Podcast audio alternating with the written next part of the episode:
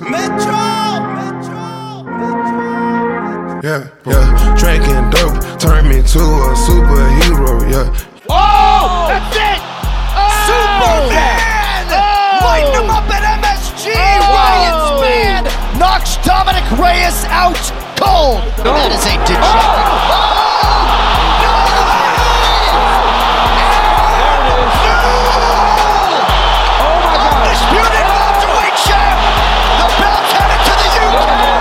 UK.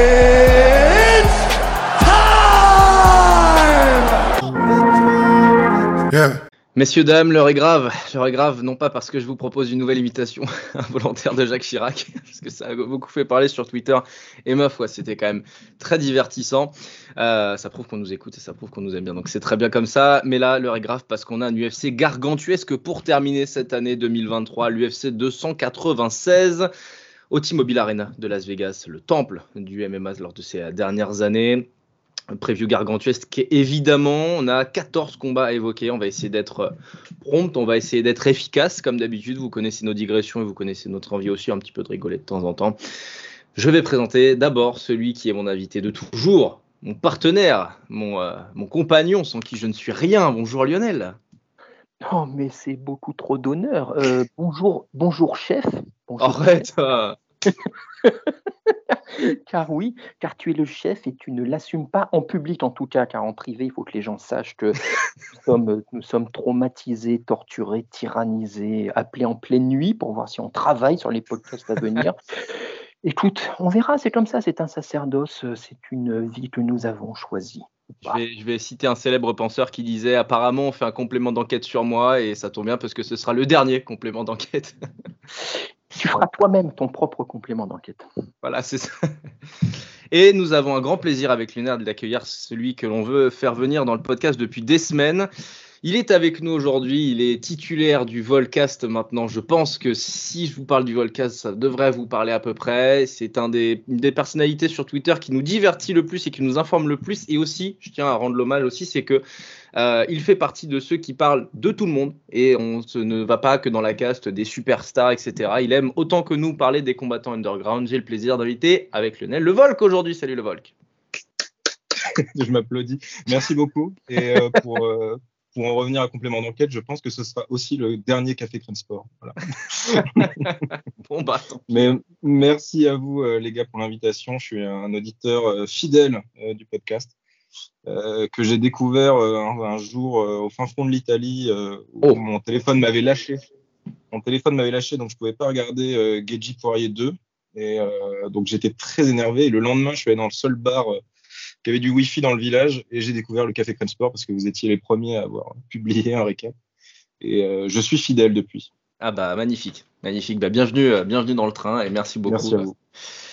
On a donc une preview gargantuesque à vous proposer et comme vous le savez, on va parler de tous les combats de la manière la plus exhaustive possible sans faire un podcast de 3 heures. Et le premier combat de cette soirée, et oui, ça va commencer euh, très tôt, enfin même pour nous c'est un horaire ô combien euh, accessible. Randy Brown contre Muslim Salirov, 17 victoires, 5 défaites pour le premier, 19 victoires, 4 défaites pour le deuxième. Combat quand même pour ouvrir une carte qui est quand même assez solide quand. Enfin, on pourrait quasiment le voir en milieu de prélim ce combat et ce serait pas vraiment un problème. Euh, c'est dans la catégorie des, des welterweight. Je le disais, Randy Brown, 17 victoires, 5 défaites. En termes de profil, le Jamaïcain, c'est quasiment ce qui se fait de plus grand dans la catégorie en termes de taille. Donc aussi, de fait, euh, comme c'est très souvent le cas, il a aussi une allonge qui est à la hauteur de sa, de sa taille. Salirov, à l'inverse, c'est un boxeur, euh, enfin c'est un, c'est un, c'est du sambo qu'il a fait, je crois, et en tout cas, il a, il a de très très solides arguments en striking.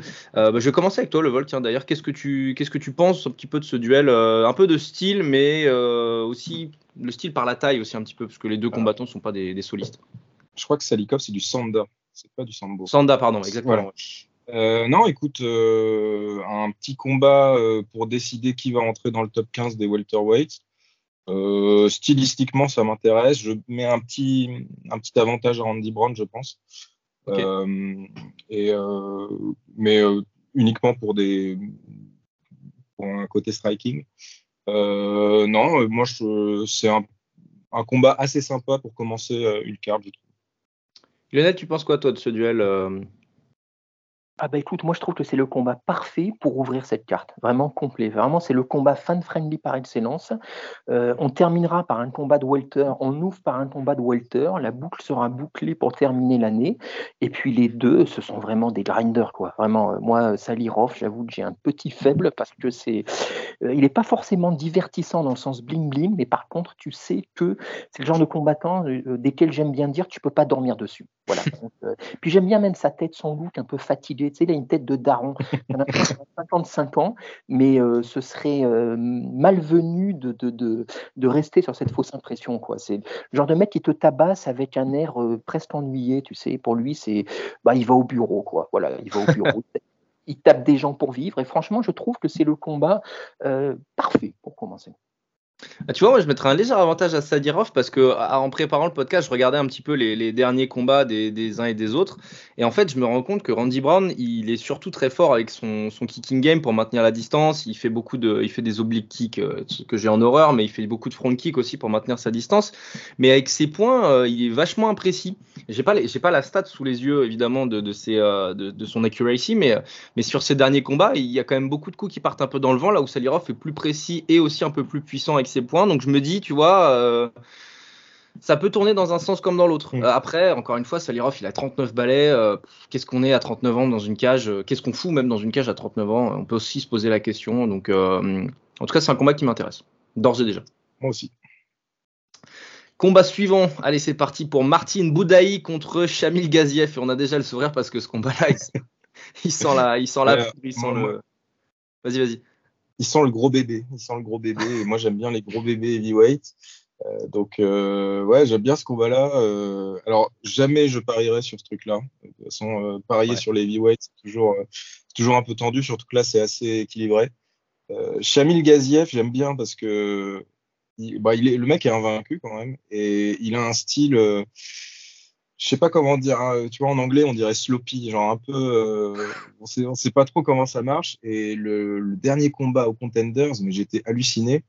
C'était bordélique, mais ça marchait. Et ce qui m'a fait beaucoup rire, c'est que euh, après le combat, donc euh, cinq minutes après, il donne une petite interview, il est essoufflé. 15 minutes après, on lui donne son contrat, il est toujours essoufflé. Donc je, je pense que ça, ça promet ça promet quelque chose. Euh, je pense que ça peut être bordélique, mais assez marrant. Et je pense que l'un peut éteindre l'autre euh, assez rapidement. En plus, je crois que le combat, il se termine à 1,30 dans le deuxième, je crois. Hein. Ça dure pas non plus des plombes. Non, non, non, ça dure pas très longtemps. Hein. Ouais. Ah, est-ce qu'on a un Alexander Romanov 2.0 J'espère. on va voir, on va voir. Euh, en tout cas, Martin Boudaï, il est numéro 15. Hein. il est, euh, tu parlais, tu vois, de Randy Brown, Salirov, des combattants qui sont border top 15. Euh, Boudaï, lui, est dans le top 15. C'est vrai que ça fait partie des, des heavyweights dont on parle peu parce qu'on se concentre beaucoup sur le top 7 top 6, top 7 euh, qui est, qui à l'heure actuelle en plein renouvellement et en pleine modernisation. On a encore donc des combattants un peu à l'ancienne et ces deux-là en font partie. Euh, Lionel, je te sais friand des physiques des uns et des autres. Euh, quand j'ai vu Gaziev pour la première fois, je me suis dit qu'il avait un physique de delta plane parce que le mec en fait il est triangulaire tellement il a des trapèzes et des épaules de malade. Il, c'est un delta plane le gars. Donc est-ce que tu as vu ça? Bah, c'est difficile de pas le voir. Moi, j'ai l'impression qu'il a un physique de boule, tu sais, un physique, tout est, tout est rond et dense chez lui. Mais euh, pour revenir à ce que disait le, le, le Volch concernant son cardio plus que douteux, les gars, on a un mec qui s'appelle Gaziev. N'osez pas, pas faire la vanne. Ouais, non, mais quelque part, c'est le nom parfait, quoi. Voilà, c'est et euh, tu parlais le Volk de, de, tu aimais bien les gros bébés euh, poids lourds comme ça, bah, tu t'entendrais bien avec notre Arnaud de la eh team, pour qui, voilà, lui, c'est vraiment le combat, euh, c'est le combat fan friendly par excellence. Deux gros lourds qui se tapent dessus, sans trop de tactique, sans de cardio. effectivement, le combat impossible, impossible à prévoir. Tu peux pas, tu peux pas parier dessus. Je vais aller vers Gaziev parce que voilà, c'est un peu la nouveauté, c'est mais clairement, euh, c'est impossible à savoir. Et c'est le genre de combat, de toute façon, on ne, on ne demande qu'une chose, c'est que ça dépasse pas le round 1, c'est tout. Sinon, ça devient très pénible à regarder généralement.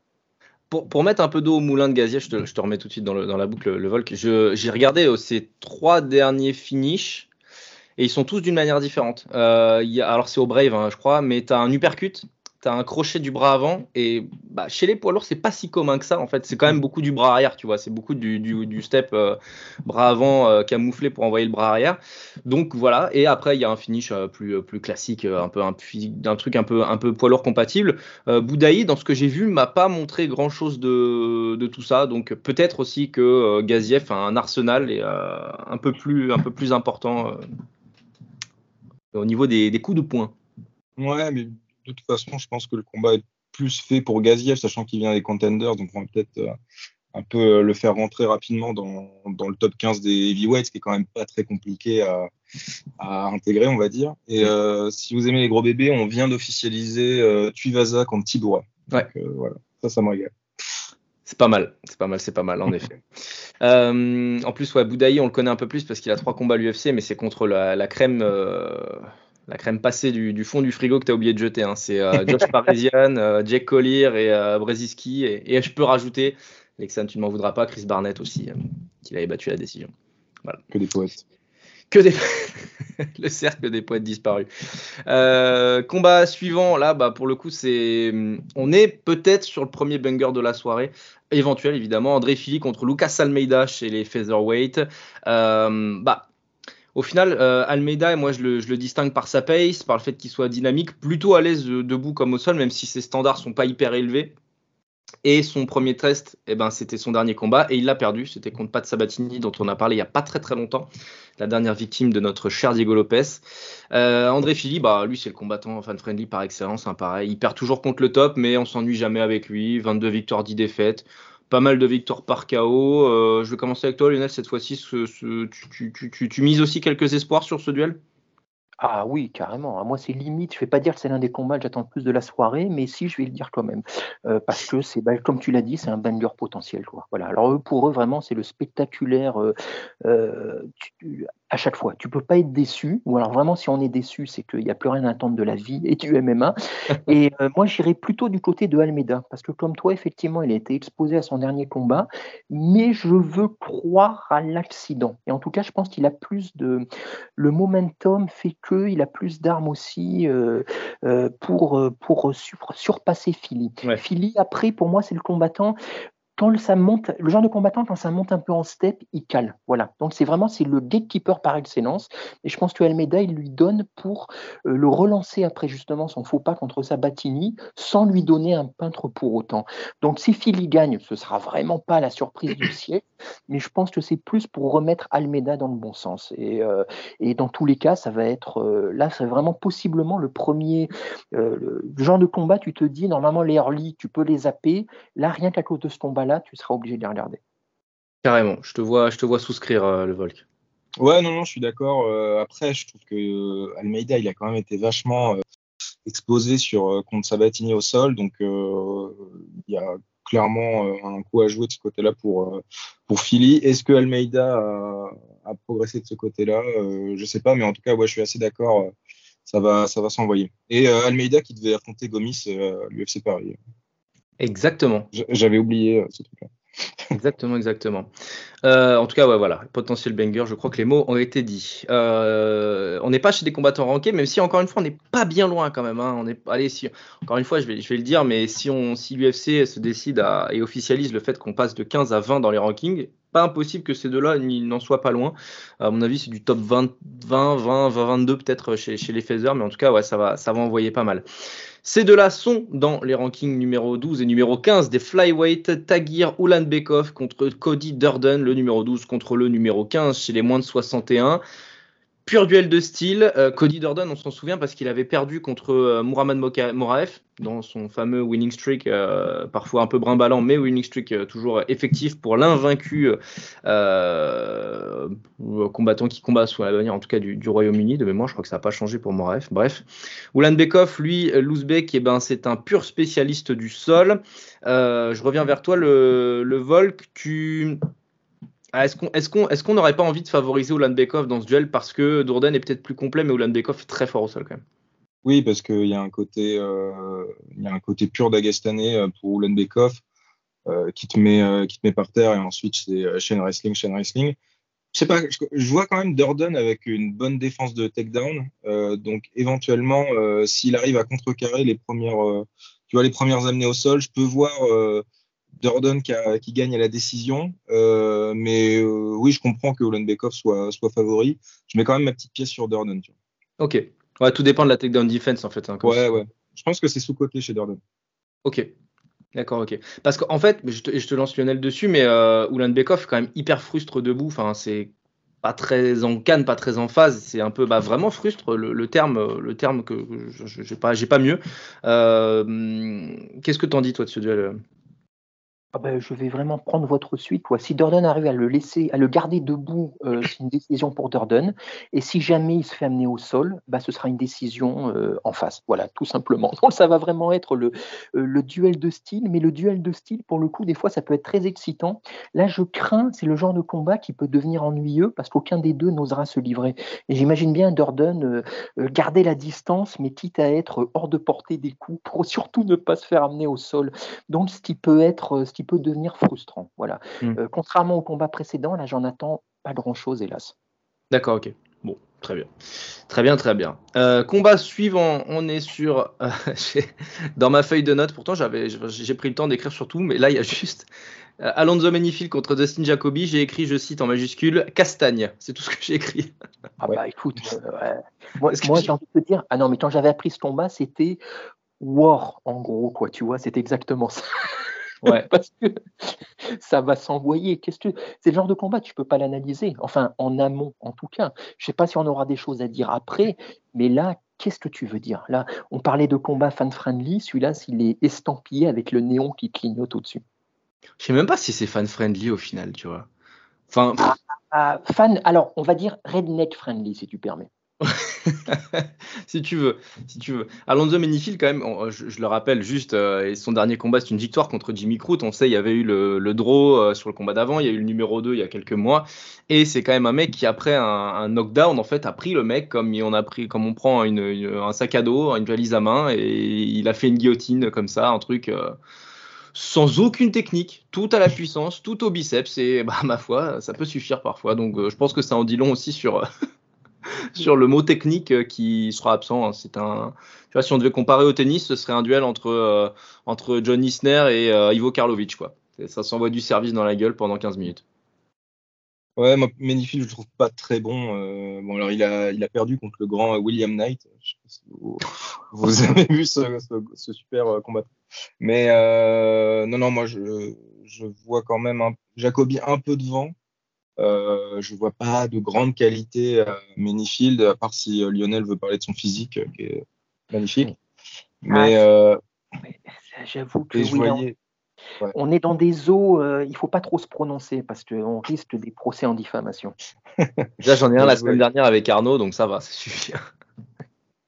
Je voyais euh, Oumar Sy qui, parlait de, son arrivée chez les Light Heavyweights à l'UFC et on lui a demandé un nom, il a dit Menifield.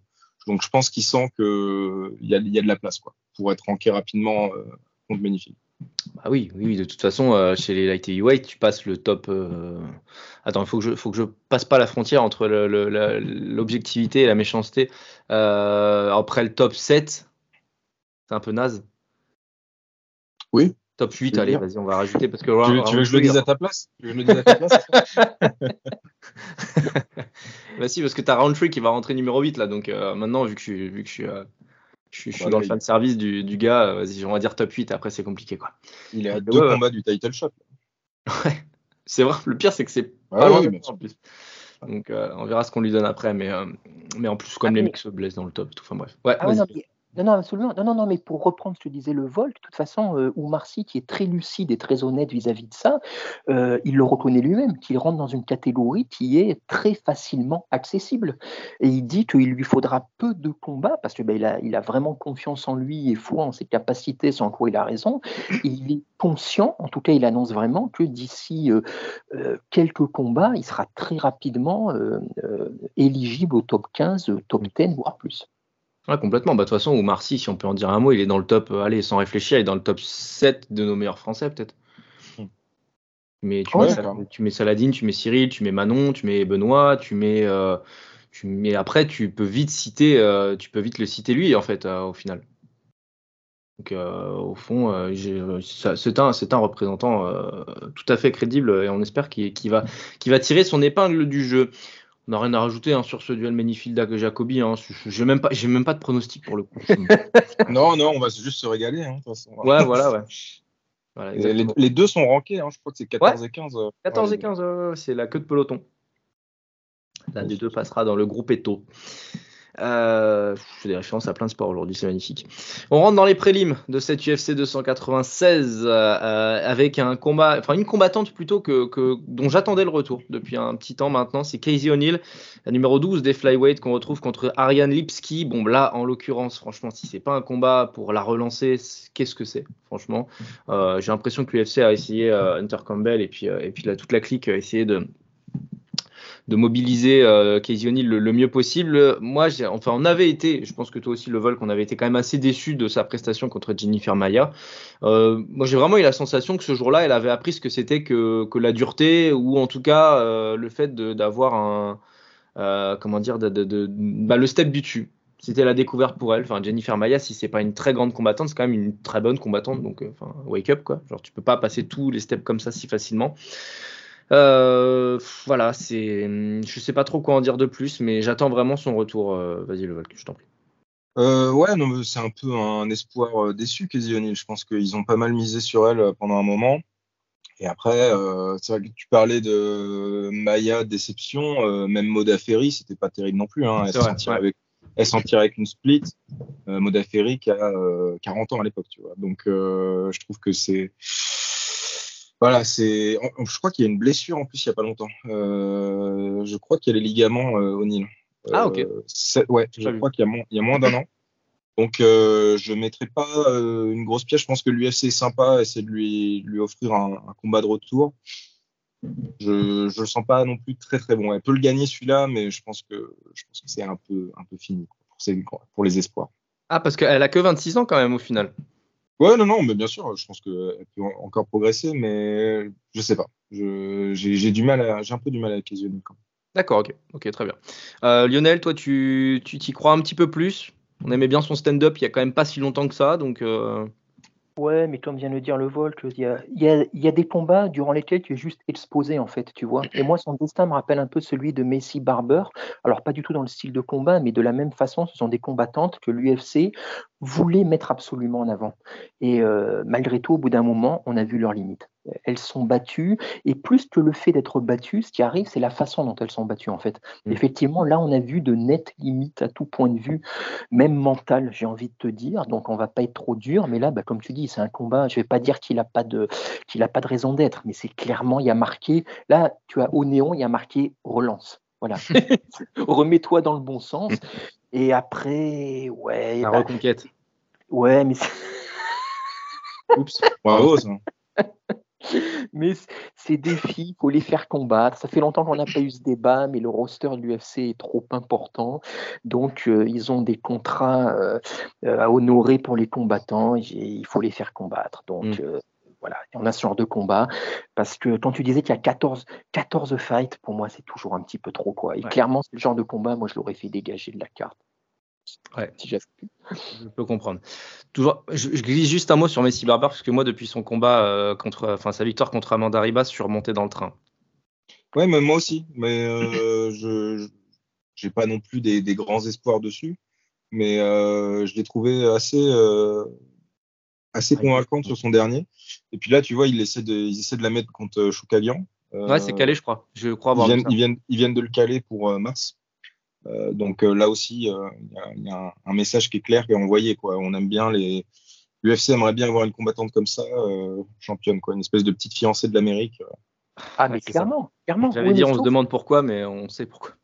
Ouais, non, non, mais ça, en plus, sauf là, on va pas trop faire de, hors-sujet, mais Amanda Ribas, c'est quand même une fausse 125. Donc, quelque part, même si elle a battu, là, contre Choukadian, on va voir vraiment, quelque part, ce qu'elle vaut, voilà, si je puis dire. Mais bon, enfin, bon, bref, c'est Messi Barber, on ne te veut que du bien. Tout à fait, tout à fait, tout à fait. Notamment avec son dernier combat, je vous dis, moi j'ai vraiment, j'ai vraiment kiffé. Ouais, moi j'avais même. Euh, en parlant de, de, kiff, alors je sais pas si c'est vraiment le cas pour le coup, mais euh, tiens, on parlait d'une combattante de la team Alpha Male, bah voilà, transition toute trouvée, merci les gars, vous me facilitez la tâche. Cody Garbrandt contre Brian Keller chez euh, les Bantamweight en l'occurrence. Cody Garbrandt, ancien champion de la catégorie, on s'en rappelle très bien. C'était il y a quelques années seulement. La, chute a été aussi fracassante que l'ascension pour, lui. Il s'est relancé euh, contre Trevin Jones au terme d'un combat où on s'est tous demandé pourquoi Trevin Jones était à l'UFC, hein, parce que c'était quand même, sans être, sans, être, sans être méchant, mais je pense que c'est un des combattants les plus faibles, en tout cas que j'ai eu l'opportunité de voir euh, euh, ces derniers mois, ces dernières années à, l'UFC.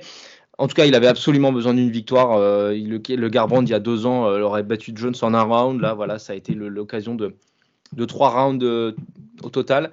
Euh, j'ai plus le nom en tête, mais il me semble que Keller, c'était pas le premier choix pour euh, Cody Garbrandt. Je me rappelle juste plus contre qui il était censé combattre à la base.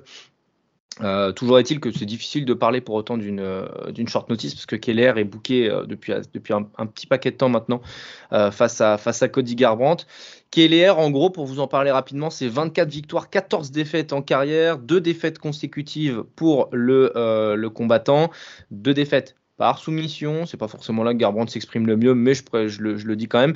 À mon avis, il est quand même plus fort que Trevin Jones, mais c'est quand même à la portée d'un champion euh, déchu et, euh, et, presque amputé maintenant. Mais, euh, je pense que Garbrandt a tout pour, bah enchaîner deux victoires de suite.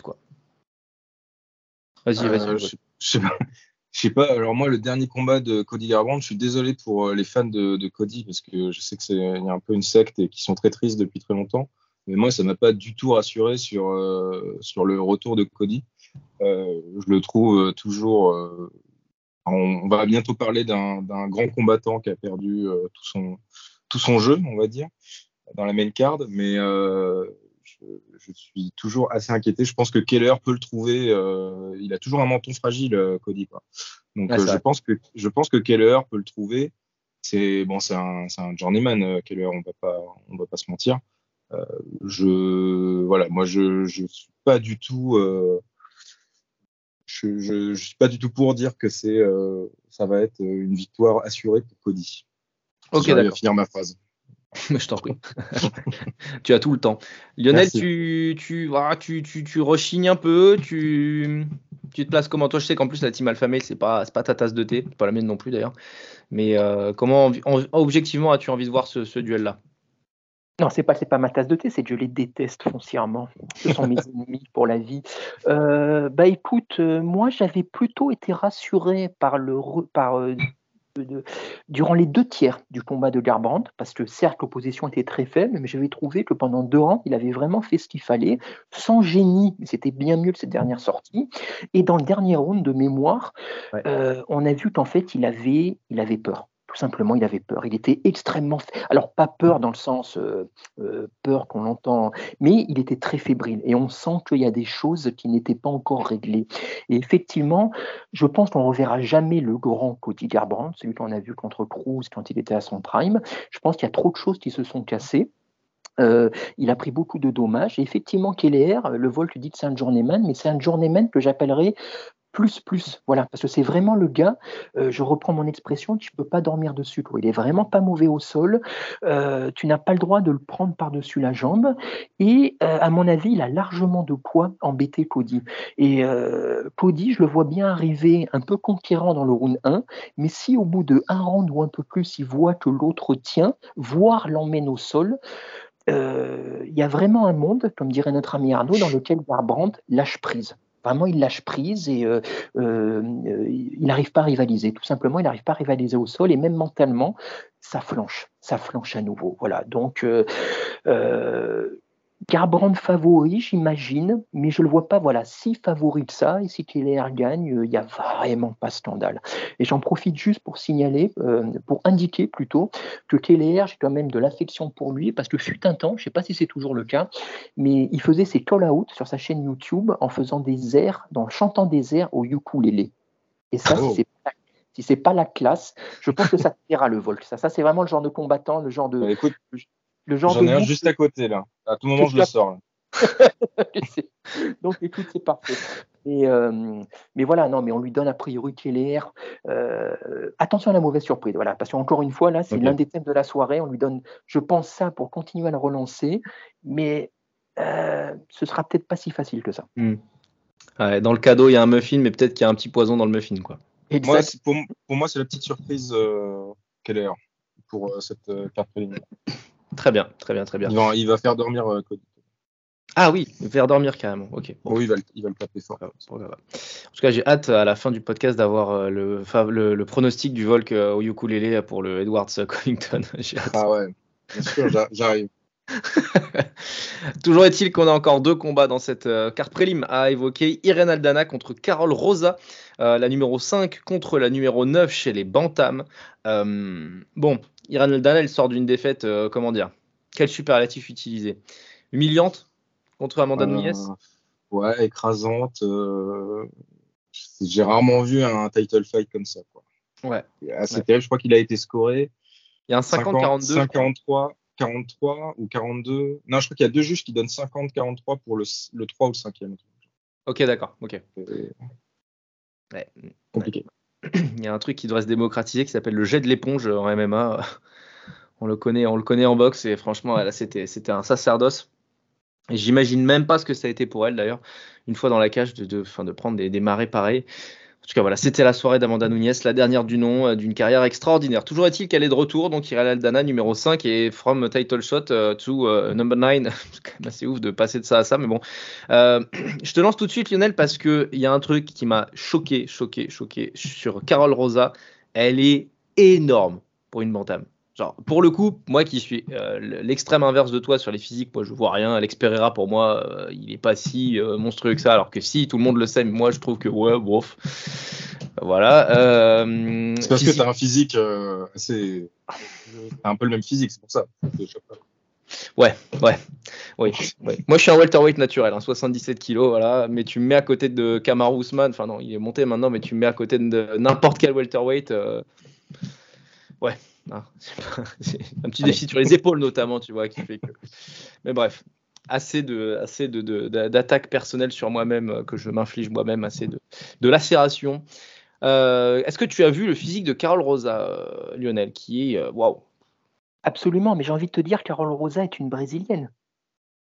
Oui, d'accord, j'ai compris. Donc euh, voilà, c'est tout.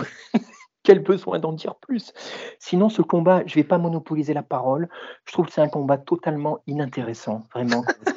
Et, encore une fois, c'est deux filles qu'il faut faire combattre. Mais Aldana, bah, on a vu ses limites criantes. Euh, contre une Nunez, qui n'avait même pas forcé plus que ça le, son talent.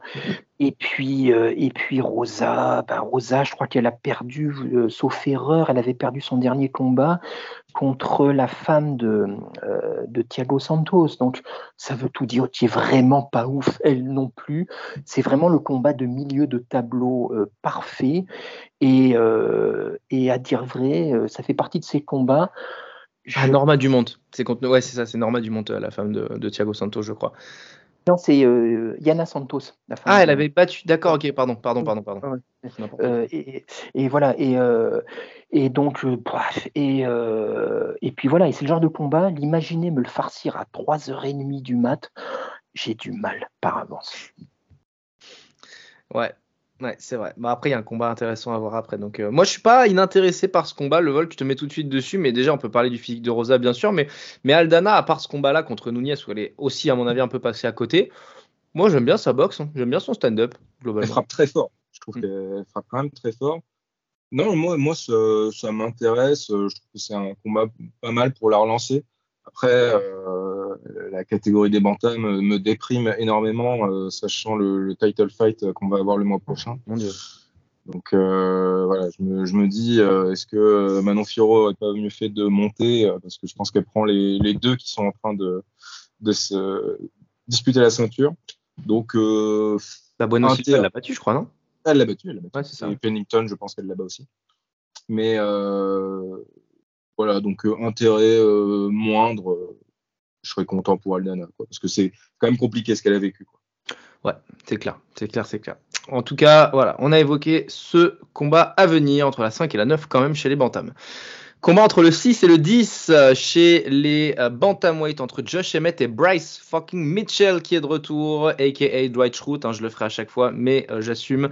Josh Emmett devait combattre Giga Shikadze. Shikadze est out, blessé, et au final, donc, c'est Bryce Mitchell qui prend le short notice. dans la catégorie duel de style, voici un bon duel parce que c'est un, duel, un, ce sont des opposés en tout. Emmett est un tank, là où Mitchell est plutôt filiforme, pas vraiment dessiné. Emmett est un boxeur pur, euh, là où Mitchell euh, est évidemment beaucoup plus à l'aise au sol. Mitchell a un cardio que Emmett n'a pas ou n'a plus vraiment. je ne sais pas pourquoi Emmett est toujours là après les deux défaites lui aussi humiliantes qu'il a concédées. On se rappelle quand même de ce qu'il a pris contre Topuria. C'était quand même là aussi en termes de jet de l'éponge. Enfin, je crois qu'avec Lionel, on se disait pendant le combat, mais à un moment donné, au round 3, il faut lâcher en fait. Euh, tu vois plus rien, euh, tu te fais, euh, tu te fais outboxer, tu te fais out tout, arrête quoi. Est-ce qu'un Bryce Mitchell en short notice peut, peut out, out styler Josh Emmett J'ai quand même deux trois interrogations maintenant. Ce qui m'interroge aussi, c'est beaucoup comment Emmett s'est remis de ces deux défaites humiliantes que ce soit face à Topuria et le combat d'avant que évidemment j'ai pas noté, je me rappelle plus. C'était contre, Yair Rodriguez. Égal, exactement. Le Volk, toi, la, catégorie de ton dieu vivant, euh, tu, le vois comment? Euh, Écoute, euh, moi je pense que Emmett, il y en a assez, on va dire, parce qu'il prend quand même des sacrées guerres. Quand tu vois Rodriguez, quand tu vois Topuria qui était pire que tout, mais quand tu vois le combat d'avant qui était Qatar, qui était un super combat, et qui était une guerre où le mec, Emmett, il a quand même 39 ans, tu vois. Donc, ouais. Je pense qu'il a pris pas mal de coups. Moi, je me rappelle d'un combat contre Burgos aussi, où il se fait, euh, il, ressort avec une jambe en moins. Donc, euh, je me demande si ça serait pas euh, l'occasion de, dire bon, voilà, on arrête. De toute façon, je pense qu'il n'y a plus de chance pour le titre. Après, moi, ça m'intéresse parce que je pense que tu peux pas avoir plus opposé comme style pour un short notice. Chikadze qui est plus un striker créatif et pour le coup vraiment un pur striker et tu passes à Bryce Mitchell, euh, qui était un peu l'américain, euh, l'américain euh, Habib pendant un moment. je pense que Habib peut Bryce, Bryce, le cher Bryce, peut, peut le faire en faisant du Bryce Mitchell et l'amener assez tranquillement aux trois rounds, sachant que le, striking de, de Mitchell est quand même assez inexistant, donc je pense qu'il va pas, il va pas prendre de risque, on va dire. Ok, ok, ok. Euh, c'est vrai que tu as raison, le, duel de hum, la préparation entre un striker comme Shikadze, enfin un kicker aussi beaucoup, euh, euh, et, passer, à, passer à Michel doit être vraiment, vraiment relou. Lionel, tu, je, sais ton, ton regard particulier sur l'atypique Bryce Mitchell. D'un prime abord, j'ai quand même envie d'y croire. Hein. J'ai quand même envie de, croire au fait qu'il tabasse un peu Emmett au sol. Mais j'ai quand même un petit doute quand même. Je ne sais pas si c'est le combat contre Topuria où au final on a vu des limites criantes et béantes debout qui me fait penser qu'Emmett a ses chances. Mais euh, je sais pas. J'ai un petit goût de peut-être plus équilibré qu'il n'y paraît vu le contexte.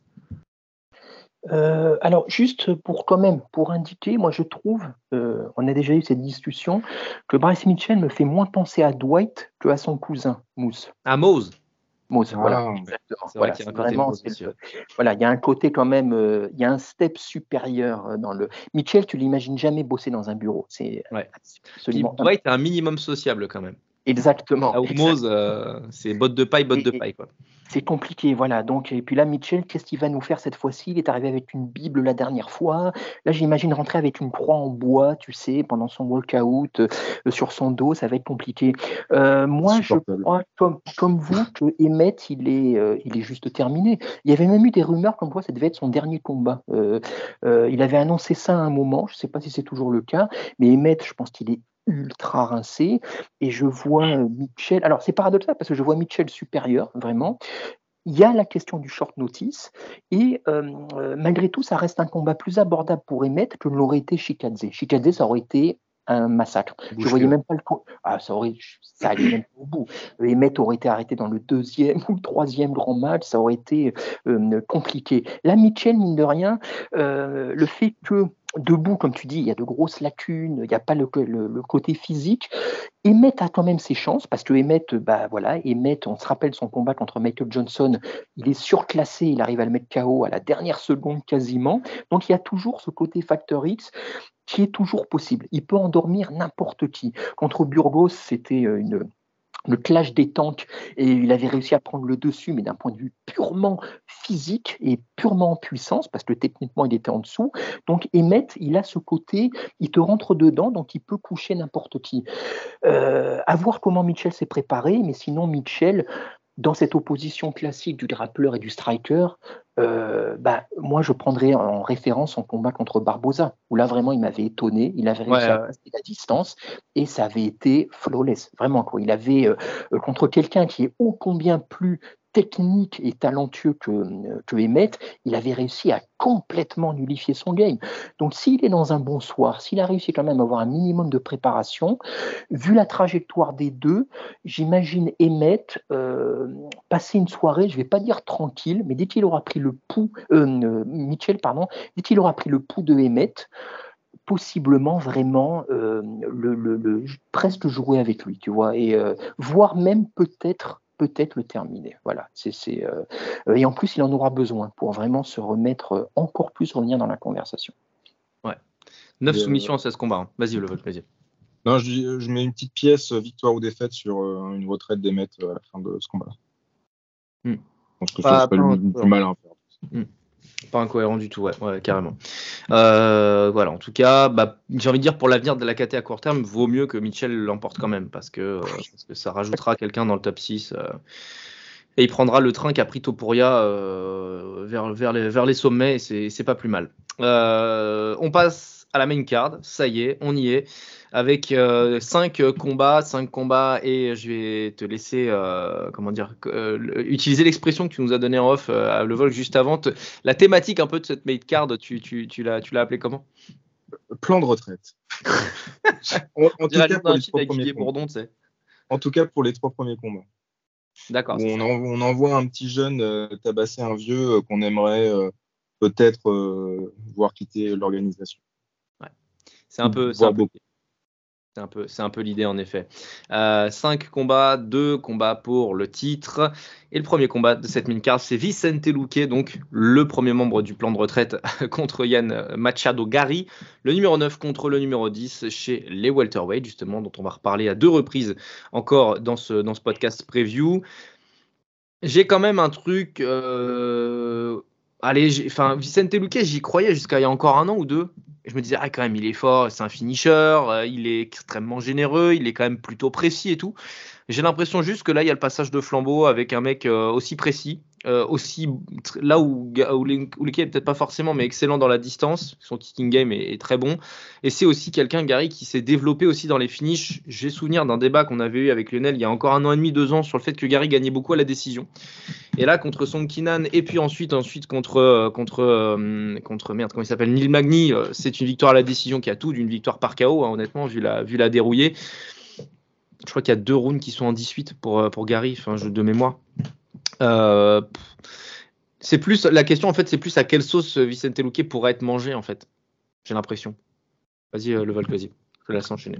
Non, écoute, là comme ça, je te dirais euh, avantage Gary parce que Luque, je suis d'accord avec toi, je le trouve vraiment sur la pente très descendante. Alors, il a beau avoir gagné contre RDA, c'était pas non plus.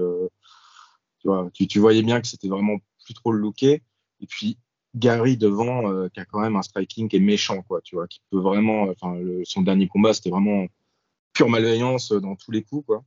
Euh, donc là, comme ça, je dirais Gary. Après, il y a quand même deux facteurs. Euh, ils étaient, il n'y a pas très longtemps encore, partenaires d'entraînement, deux. Donc ça, ça peut jouer. Et puis Yann Gary, tu as quand même pas mal de trucs en dehors de la cage qui sont passés. Enfin, genre, je pense qu'il a eu quand même les dernières semaines ont été assez compliquées. Tout le monde dit que c'est un connard. Il s'est fait virer de, du gym d'Edwards. Il y a des rumeurs, il y a sa vie privée, tout ça. Puis je pense qu'il y a beaucoup de gens qui n'aiment bah, pas le personnage, quoi. Une espèce de, petit, de petit Connor. Au début, c'était le gentil Connor et maintenant, euh, saoule un peu, le, saoule un peu tout le monde. Donc voilà, comment est-ce qu est que ça va le faire sortir de son combat? Mais en tout cas, je, pense que c'est vraiment très très abordable et c'est vraiment un combat qui est fait pour faire monter Gary. Lionel, je sais que tu vas vouloir parler aussi de la personnalité de Diane Gary, et je vais te laisser le faire évidemment avec plaisir. Euh, bah, Qu'est-ce que tu veux évoquer en premier? La personnalité de Gary ou le combat à venir? Non, tu sais quoi, j'ai même pas envie de parler de sa personnalité parce que je n'aime pas tirer sur les ambulances. Euh, et, euh, mais ouais, bah, le, le, Volk a tout dit, quoi. C'est, euh, moi, ce que je trouve curieux, tu vois, c'est j'avais pas fait gaffe au ranking, mais tu m'as dit qu'ils étaient 9 et 10, c'est ça? Ouais. Et, c'est, et pourtant, on a l'impression que, que Gary, que Luque, bah, comme vous l'avez dit, il appartient déjà au passé, un petit peu. Ça va vraiment très vite en MMA et l'UFC. Et Gary, il est dans une, il est en pleine bourre en ce moment, vraiment quoi. C'est, moi je parle souvent, je saoule tout le monde avec ça, je vous saoule, mais chez les Walter, des trois prospects dont on parlait toujours, Brady, euh, euh, Della Maddalena et Gary. Et pour moi, Gary était le moins talentueux des trois, ou en tout cas le moins apte à gravir les sommets rapidement. Il se trouve que c'est lui euh, bah, qui est sur le point de, de, devancer les deux autres en fait. Et je trouve qu'il s'améliore de combat en combat. Là, on a vu contre Neil Magny euh, même si Nilmani est aussi un peu sur la, pente descendante, on va dire, mais ce qu'il lui a fait, comme l'a dit le vol, c'était méchant. C'était malveillant, quoi, vraiment. Et je pense qu'il a cette capacité à se sublimer dans les combats ou à élever son game en tout cas. Et euh, moi, ce que j'attends de lui, avec tout ce qui est arrivé, c'est vrai qu'en ce moment, c'est compliqué pour lui, mais j'attends de lui que justement, ça le sublime quelque peu. Ça le sublime quelque peu et que Luque en fasse les frais. Et ce qu'il pourrait faire de mieux, euh, bah, c'est envoyer un message à la division, en fait. Voilà. Mmh. Parce que euh, j'ai presque envie, moi, je trouve presque ce combat contre Luque, c'est presque un combat, je ne vais pas dire inutile, parce que ça fait sens au niveau des rankings, mais après Magny, j'aurais aimé vraiment le voir franchir un step euh, plus haut. Tu vois, je pense qu'il en a vraiment la capacité, il en a le talent. Et là, le, limite, euh, bah, tout comme ce combat et les deux combats qui vont suivre, appelés plan de retraite par le Volk, c'est un peu des combats euh, euh, presque perdant-perdant en fait. Parce que euh, ouais. qui gagne, on, on, va dire que c'est normal. Et encore celui-là, c'est le moins, euh, ouais. beaucoup moins par rapport aux, aux, deux qui vont suivre, tu vois. Mais ouais. là, ce qui pourrait lui arriver de mieux, c'est une victoire, mais en plus une victoire avec la manière. Voilà, vraiment qu'il mmh. envoie un message à la division. Euh, et puis Louquet, bah écoute Louquet, ça restera un peu l'éternel espoir. quoi. C'est celui à chaque ouais. fois on a cru que, et puis à chaque fois qu'il a été confronté à, à vraiment une adversité euh, digne de ce nom et que le, que le, niveau a monté, il a calé. Voilà. Après, il reste dangereux. Hein. Encore ah, une fois, sûr. pas dormir dessus. Mais Gary, je crois juste, c'est juste trop talentueux en ce moment surtout. À quel point vous pensez, les gars, que, que, que Gary peut peut pas un peu se perdre dans son personnage parce que moi je suis assez d'accord avec l'idée que Détroit c'est peut-être celui qui en tout cas se développe le mieux en tant que combattant, mais pour autant c'est celui qui, euh, des trois en tout cas que tu as évoqué, hein, que ce soit Della Maddalena, euh, Sean Brady et lui, c'est celui qui se disperse le plus. Est-ce que mm. vous pensez pas qu'à terme ça peut pas lui poser un peu de problème? Là je me, je me projette un petit peu, hein, certes, mais, euh, mais je me demande, tu vois, si euh, s'il n'y a pas un risque que ce soit au final celui qui soit peut-être au final le plus talentueux, mais celui qui a peut-être la moins belle carrière en fait du fait de ses, bah, de ses, euh, de ses, de ses, divers, enfin, de ses digressions et de, de tout ce qu'il peut euh, avoir comme travers déjà. Alors qu'il y a deux ans, on disait encore que c'était euh, le Connor nice guy quoi. Mmh. Écoute, pour l'instant, ça marche. Pour l'instant, ça marche, hein, tu vois. Genre, effectivement, ouais. il se disperse, ça part dans tous les sens. Il y a vraiment une une haine euh, qui se développe euh, sur ce mec-là, euh, voilà, surtout pour le, dernier combat où il était vraiment insupportable pendant les conférences de presse, pendant toute la Fight Week. Mais en même temps, effectivement, tu as beaucoup de gens qui parlent de lui, tu as beaucoup de, haters et de gens qui l'aiment bien quand même. Mais voilà, dans, la cage, il est là pour l'instant, il est toujours invaincu.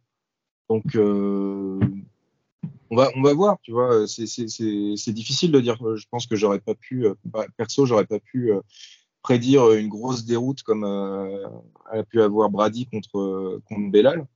Euh, donc euh, voilà, c'est difficile à pronostiquer comment les, les trois vont, vont, vont, gérer leur carrière. Mm. Donc, voilà, moi, moi j'attends de voir. Et puis, même si moi je souscris pas du tout au personnage et il me gonfle comme tout le monde, voilà, c'est bien aussi d'avoir des, des, des, personnages comme ça dans, à l'UFC où ça manque quand même un peu de, ça manque un peu de caractère. Quoi, ça c'est un peu lissé ouais, ces derniers temps. Ouais. C'est vrai. Euh, Lionel, toi, ouais, ce, objectivement, ce, ce, ce, ce personnage peut-il pas un peu se perdre justement et, euh, Et à l'image un peu, bah, à l'image un peu d'un Connor, tu vois, devenir un peu euh, le, la parodie de lui-même, tu vois, avant Ah, peut-être d'aller au top.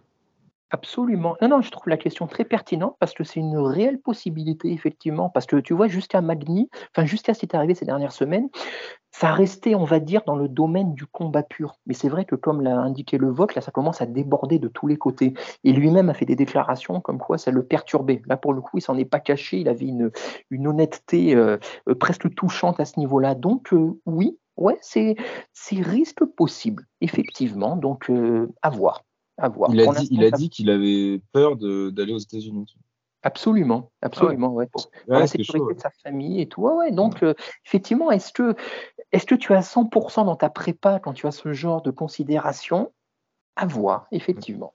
Puis il a Strickland euh, sur ses côtes là depuis, euh, depuis deux semaines. euh, T'as pas envie de l'avoir quoi. Ah, c'est clair. Personne, personne n'a- Je sais- pas si on a envie de l'avoir en pote, Strickland, quand même, mais l'avoir en ennemi, je sais pas si c'est une bonne nouvelle non plus. hein. Alors je- j'essaie de calculer, euh, j'essaie de voir est-ce que ça vaut le coup de l'avoir en pote? Je sais pas. Qu'est-ce qui t'apporte Est-ce que le ratio, est-ce qu'il t'apporte et ce qu'il Ah, il t'apporte un garde du corps, quoi, c'est tout. Voilà, ça peut être marrant et puis des fois euh, des petits traits d'humour euh, marrants, mais sinon. bon. Ouais, ouais, hmm, ouais, je sais pas. Un autre débat, un autre débat. En tout cas, je vais conclure ce combat en disant, là c'est vrai que je vais pas parler de sportif encore une fois, mais peut-être que le fait de combattre entre grosses guillemets un pote ou quelqu'un qui euh, avec qui il a un passif plutôt agréable peut aussi l'aider en ça avec une fight avec une fight week propre, un combat propre, une Mhm. victoire propre, un discours propre et après on se souvient de Ramzat après l'UFC 279. euh, depuis, des choses se sont passées et euh, il était un petit peu moins détesté, détestable peut-être que, que après cette UFC 279 qui était, euh, qui était une purge. à 289, pardon.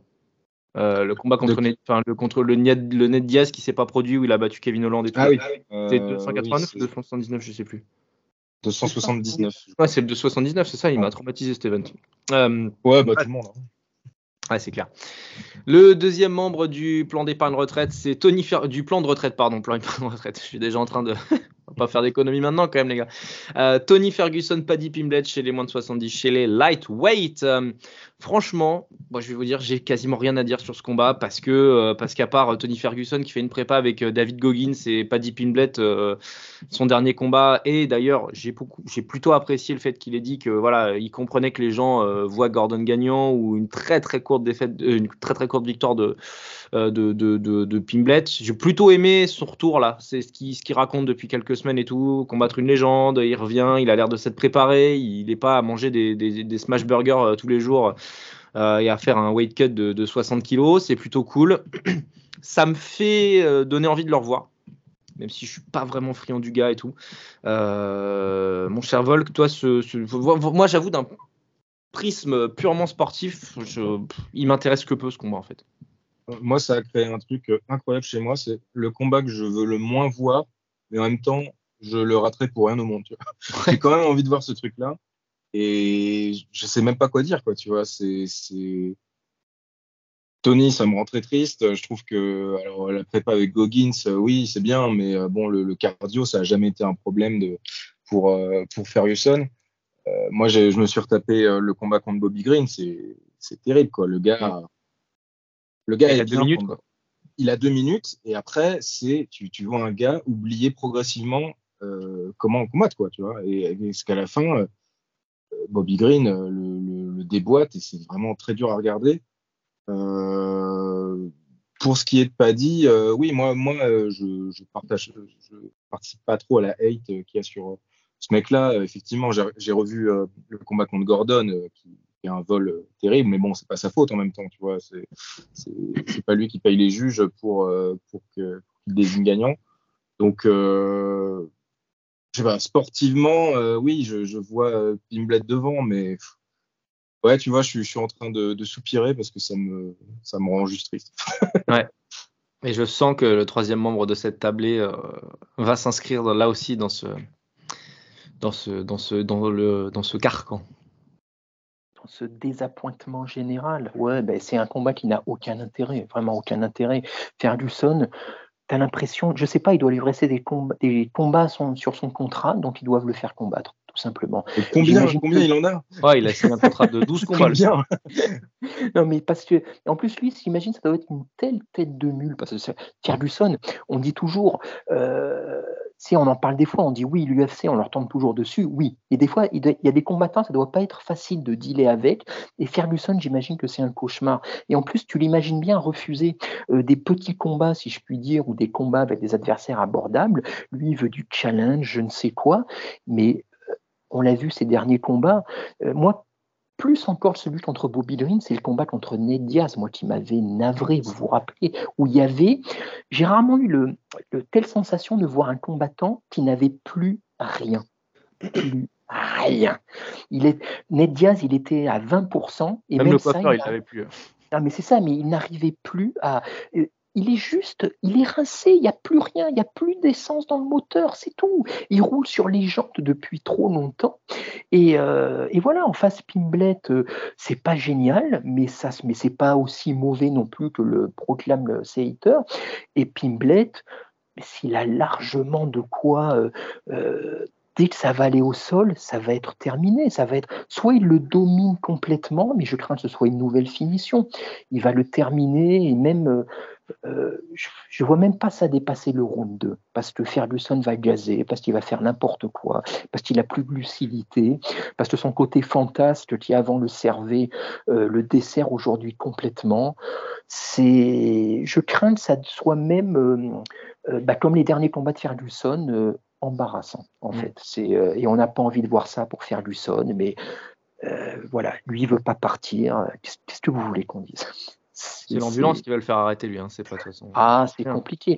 L'ambulance ou l'hôpital psy, ouais, je sais pas. C'est compliqué. Mais et là, pour une fois, je vais répéter un peu ce que je disais pour le combat précédent, mais là, là, c'est carrément, ça sort de la bouche de Pimblet lui-même. Il en est conscient. Euh, là, c'est un combat perdant-perdant pour lui parce qu'il euh, gagne, on va dire c'est normal. Il gagne sans la manière ou pire il perd, ça va être très compliqué pour lui. Euh, mais donc c'est un combat il devrait être dans des combats pour progresser maintenant, Pimblet. Ouais, ouais, ouais, mais il accroche un nom au moins qu'il a pas pour l'instant. Ouais, mais euh, tu vois.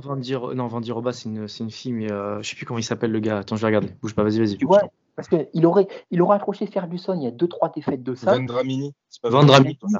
Merci. Tu vois, là, qu'est-ce que tu veux faire? Battre Ferguson, ça n'a plus aucune signification. Donc, euh, euh, un peu comme le Volk, en fait. C'est le combat que tu veux pas voir, on va regarder malgré tout parce que c'est des noms et on a cette espèce de fascination malsaine malgré tout. Mais sinon, ça va ça va pas dépasser ça. Quoi. Hmm. C'est ce qu'on on peut appeler un combat de gimmick. Voilà.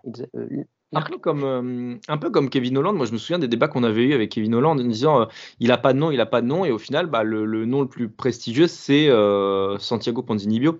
Et on disait ouais, mais c'est toujours ça. Là, au moins, Tony Ferguson rincé. Enfin, je nous imagine dans six mois sur le prochain combat de Paddy Pimblett évoquer son winning streak, enfin son, son oui, son winning streak puisqu'il a six victoires de suite, probablement, enfin peut-être sept s'il bat Ferguson. Et on dira voilà, il a battu, il a battu Vandramini, il a battu Levitt, il a battu Gordon. Et puis aussi, malgré tout, il a quand même battu Tony Ferguson. Tu vois, enfin, le nom, malgré tout, euh, passera toujours devant, le, devant ceux des autres. Donc, euh, bon, on pourra pas. il, a, il accepte. Enfin, je, moi, je comprends la.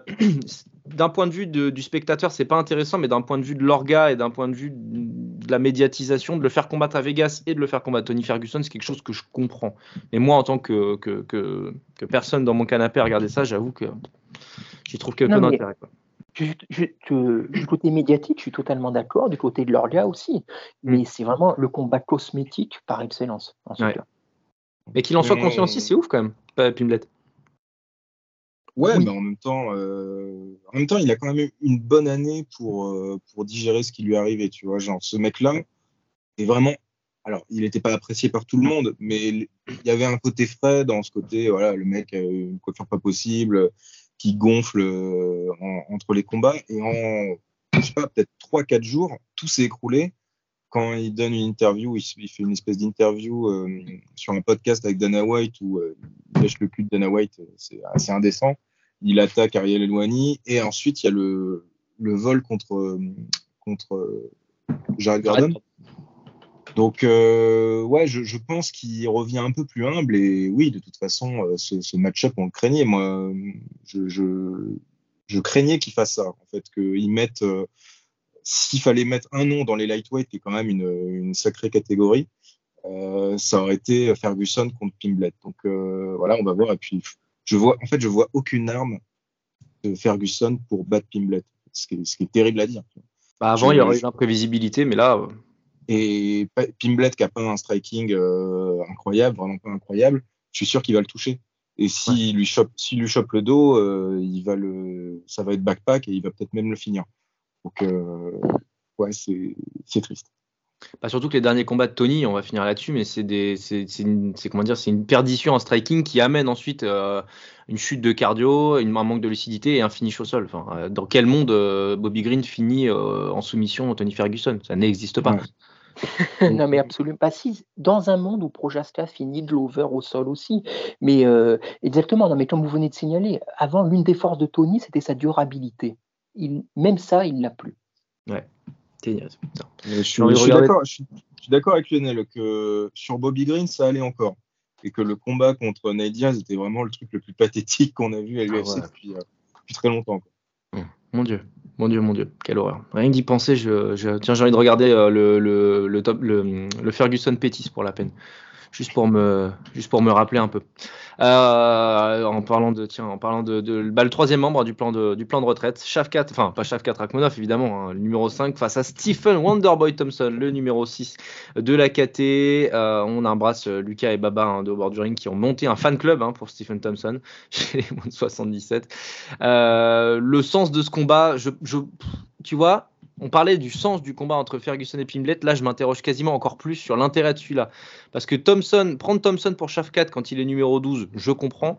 Prendre Thompson quand euh, il est sous toi en termes de ranking, je, vraiment, je comprends pas. Ça, ça, ça fait appel à une logique que je, que je, là, je ne comprends pas. D'un point de vue sportif, ça n'a que peu d'intérêt. D'un point de vue médiatique et d'un point de vue euh, de l'organisation, je ne comprends pas non plus. Là, les gars, moi, je, je, je m'en remettrai à vous. Même dans le prime relatif de Thompson, je vois pas de toute façon comment même stylistiquement il aurait pu déranger Rachmanov. Donc euh, euh, le Volk encore, je, m'en remets, je m'en remets à tes lumières, mais euh, ce combat me, laisse pantois. Moi, ça ressemble à une tentative d'assassinat en fait. Genre tu, engages un, hitman pour buter Steven Thompson. Et, je comprends pas trop en fait. si je le comprends un peu parce que L'UFC, faut pas trop déconner avec. L'année dernière, il prend Hollande après avoir dit qu'il voulait plus de, de lutteurs. En fait, ce qui est quand même assez dingue quand tu es, quand es classé. Quoi. Tu, tu peux pas dire ça quand tu fais du MMA. Euh, donc il prend Hollande. Après, il doit prendre euh, Pereira. Finalement, c'est annulé parce qu'il rate le poids. Et là, Thompson, bah, du coup, refuse le combat et commence à dire qu'il aurait dû être payé. Euh, donc là, oui, ça ressemble vraiment à un règlement de compte. On, on, envoie vraiment le gars le plus terrifiant de, des welters pour, euh, pour le démonter. Et euh, j'ai regardé les codes, c'est le gars qui est le plus underdog de la soirée, Wonderboy contre, contre Chef 4. Donc, non, écoute, je pense que ça peut donner un, un bon combat quand même, tu vois. pour ah le coup, je pense que, ouais, je pense que debout, on peut quand même s'amuser un peu. Mais euh, si je devais faire un prono, je pense que euh, Thompson va se faire soumettre pour la première fois de sa carrière. Putain, c'est jamais fait soumettre, c'est fou quand même. Non. C'est fou, c'est fou. Euh, ouais, euh, allonge, euh, gestion de la distance, pull the pressure, tout ça, Rachmanov est ô combien supérieur. Thompson a un côté un peu diesel en plus, là où Rachmanov, bah, il n'a pas trop le temps en fait. quoi. Lionel, tu j'ai presque envie de te demander, ouais, un peu ton, ton, ton scénario en fait de combat. Ben moi, j'aimerais vraiment voir Rachmanov. Moi, Rachmanov, il m'a un peu.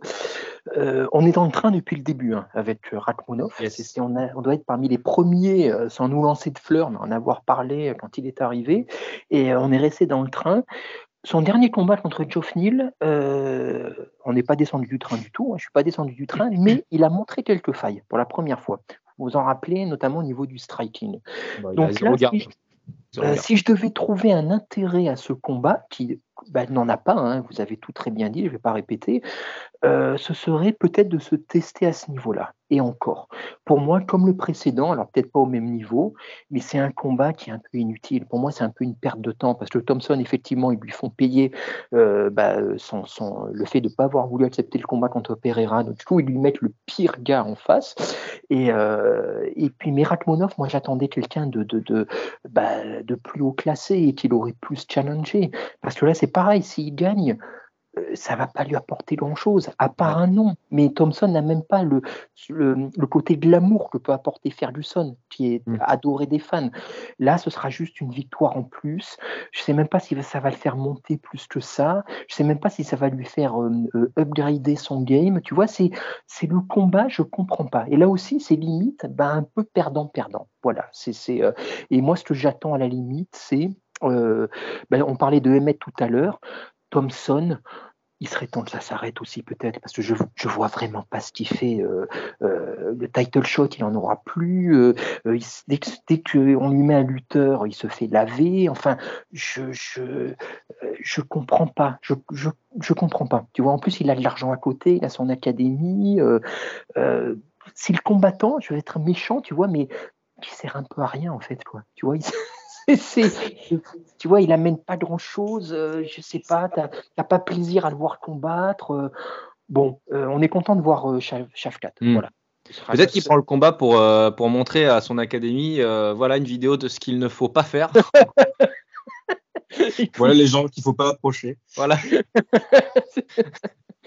les gens off, les gens off, vous refusez tout combat. Je, ouais, je, je sais pas, je sais pas. Non, la seule chose, je, terminerai là, euh, là-dessus. J'espère au niveau euh, aussi de l'attitude de Shafkat, parce que j'ai l'impression, euh, euh là, je projette peut-être totalement. Hein, c'est, mes ressentis qui n'appartiennent qu'à moi, mais j'ai l'impression que contre Geoff Neal, ce pourquoi en partie il avait été aussi touché, outre les lacunes qu'il peut avoir en striking, c'est que j'ai l'impression qu'il avait commencé un petit peu à croire en sa hype et en son personnage, de, en sa mystique de guerrier euh, mongol impénétrable.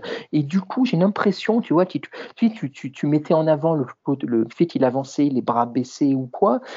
Euh, j'ai l'impression que c'était pas que tactique ou que technique, c'est parce que aussi, tu vois, il commençait à croire un peu en son image de guerrier invincible. Donc, reviens à tes fondamentaux, reviens à ce que tu sais faire, ne commence pas à croire ce qu'on dit sur toi, reconcentre-toi, voilà, recentre-toi et redeviens euh, euh, l'arme fatale de laquelle on est tombé amoureux.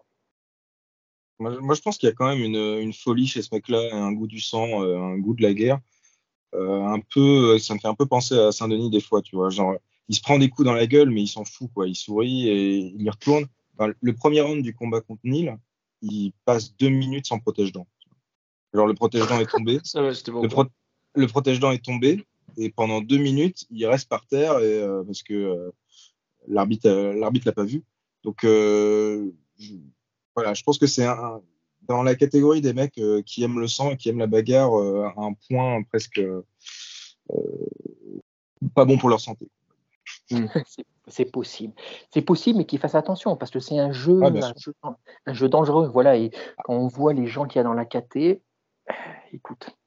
Après, pour le coup, c'est pas Thompson qui va l'inquiéter, je pense. Je pense qu'il va le lire assez facilement.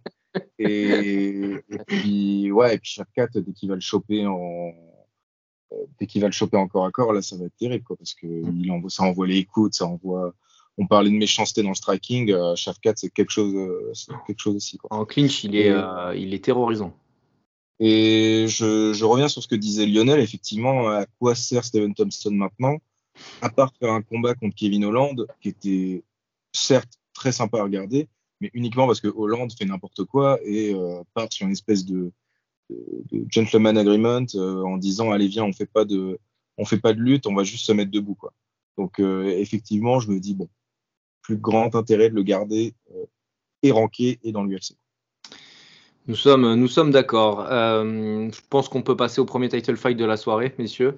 Euh, Alexandre Pantoya contre Brandon Royval, le champion contre le numéro 2. Le titre, c'est bien entendu chez euh, dans la catégorie des flyweight. Pantoja qui va donc essayer de réaliser sa première défense de ceinture après sa victoire, comment dire, héroïque contre, contre Brandon Moreno, combat homérique, voilà, c'est homérique que je cherchais comme, comme, comme mot.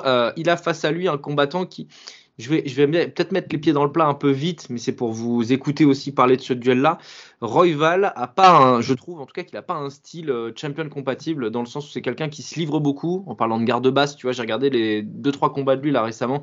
Euh, j'ai le combat notamment contre Kai Kara France euh, où vraiment il combat, il a les mains dans les poches. Hein. on n'est est franchement pas loin de l'académie Bobby Green, mais il a un côté génial. moi, en fait, il me fait un peu penser à Yair Rodriguez sur certains aspects parce que c'est un mec hyper créatif, hyper dans l'énergie, euh, qui a l'air d'être vraiment quelqu'un qui connaît très très bien sa discipline, mais qui euh, parfois peut être euh, trop émotionnel, trop dans l'énergie, trop dans le fait de délivrer des choses, se perd un petit peu et a une garde très poreuse, comme je l'ai sous-entendu tout à l'heure. Contre Pantoja, qui nous a montré, notamment contre Brandon Moreno, qu'il avait un peu ça avant, mais qu'il est aussi devenu maintenant très clinique et très mathématique.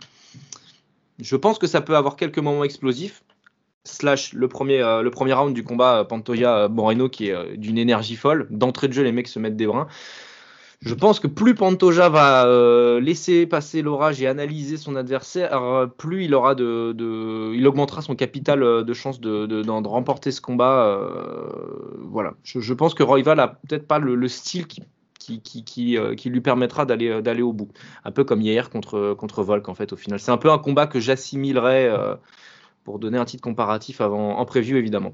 À toi, à toi le cher Volk. Non, non, moi je suis assez d'accord. Alors après, tu parlais du combat contre à France. Royval avait ce côté euh, un peu euh, tout pour euh, tout pour l'entertainment. en gros, je suis un combattant pour les foules et du coup, je me livre beaucoup. Il y a quand même eu une cassure. Il y a à France. Après, il y a un autre combat, je sais plus qui c'est, et il perd contre Pantoja. Et là, pour le coup, les trois derniers combats où il est revenu, je trouve qu'il a beaucoup plus mis l'accent sur ses qualités. Et euh, Quand, il, quand il est à fond, je le trouve assez impressionnant. Tu vois. Je trouve que c'est déjà un, combattant de volume en striking euh, qui est assez fort. Je trouve qu'il se déplace très très bien. Euh, il y a une interrogation pour moi, c'est les championship rounds, quoi, parce que. Ah ouais. il n'a jamais fait de 5 rounds, je crois. Enfin, pas de 5 les 4 et 5. Euh, alors oui, je sais pas s'il en a fait, mais bon.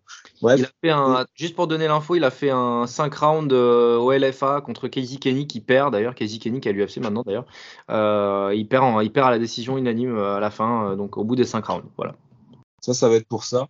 Après, Pantoja, effectivement, c'était, je pense, un des, un des combats de l'année contre Moreno. C'était un peu, comment dire, out of character, tu vois, ce, ce combat-là. Euh, c'est quand même un gars qui est euh, un peu plus euh, pragmatique et on l'appelle un peu le sac à dos.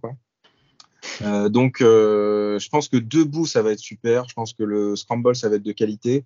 Si ça passe au sol, je mets une petite pièce sur Pantoja, je trouve un meilleur sol que Royval. Mais dans tous les cas, pour moi, je pense que c'est vraiment le contender pour Fight of the Night. Et si ça se passe comme je l'imagine, ça peut vraiment être un des combats de l'année. Et je, je, mets quand même une pièce sur. Euh, enfin, une pièce, non. Je mets quand même un combat assez équilibré où Royval peut le, peut le gagner. Je vois des chemins de victoire. Ok, d'accord. Euh, bah Lionel, dans la continuité de, ce que vient de, dire Volk, notamment à la fin, euh, moi, quand Pantoja a gagné, je me suis dit que peut-être ça allait donner lieu à une catégorie qui va renouveler souvent ses champions. Parce qu'il y a un équilibre des forces et il y a des mecs qui sont tous assez compétents et qui ont des, ont des, des styles bien particuliers, mais qui sont tous très forts. Euh, est-ce que tu crois, du coup, en, les capacités de, de Royval, notamment son finish contre Machinel qui est hyper impressionnant euh, Est-ce que tu vois Royval ouais, euh, au bord du prime peut-être déranger et peut-être battre Pantoja qui, au final, peut faire partie de ces combattants-là qui, lorsqu'ils ont atteint leur rêve, quelque part, ça marque aussi la fin de leur prime à eux? Euh, j'ai envie de te dire, tout est possible dans cette caté, comme tu viens de le dire, effectivement. On a quand même des gars qui sont très proches les uns des autres. Et, euh, il y a quelque chose que je trouve intéressant dans ce que le vol vient de dire, c'est que Pantoja a, on pourrait j'ai presque l'impression qu'il avait surperformé contre Moreno, qu'il s'était sublimé vraiment euh, et qu'il avait, euh, qu'il avait euh, élevé, son, élevé son game à un niveau rarement vu auparavant. Est-ce qu'il sera capable de le. Mais parce que voilà, parce que Moreno aussi offrait un style qui permettait ça. C'est vrai que Royval est beaucoup plus pragmatique et du coup a cette faculté aussi, j'ai l'impression, d'endormir le combat. Et, mmh.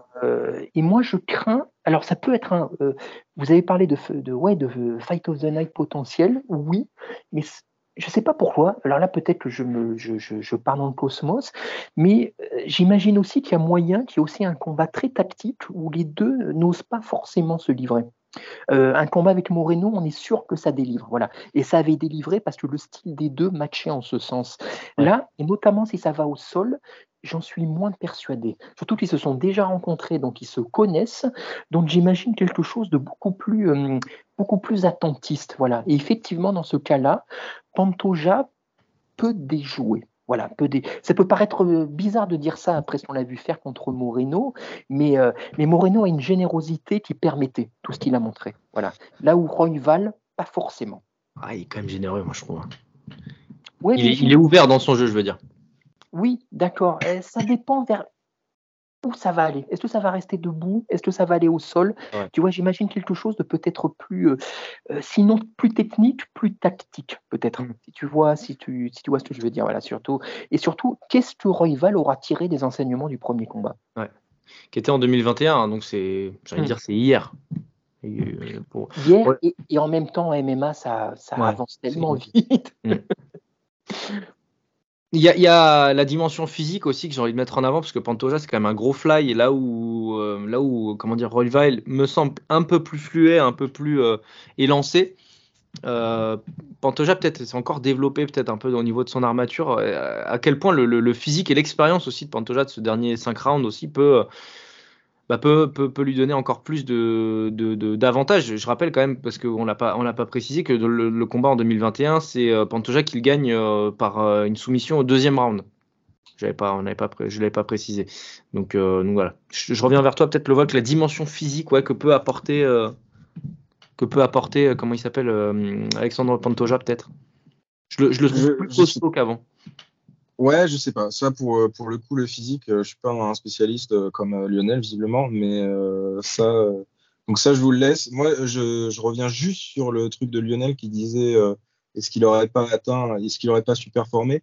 Il y avait un truc émotionnel qui était quand même assez fort dans le combat contre Moreno. Et tu vois, toute l'interview post-fight où il parle de son père qui visiblement l'a abandonné, effectivement, il y avait peut-être une soirée vraiment très très spéciale. Après, je crois quand même au Champion Effect et que le gars, je, pense qu'il a quand même élevé son jeu entre le combat contre Moreno et, euh, et celui-là. C'était pas du tout ta question, je suis désolé. Donc je relance à Lionel pour le film. vas-y, vas-y, Lionel. J'aurais peut-être dû agencer mieux le truc pour ça. Mais non, je t'en prie. Tu, même, même, même tes, tu es si cool que même tes erreurs n'en sont pas. Euh, Pantoja, il est énorme. Sachant qu'il a dit que j'étais un tortionnaire en début de podcast. Hein. T'as vu le. Hein ouais, j'ai entendu, j'ai entendu. Mais parce que je suis mazo et que je ne tiens pas une idée.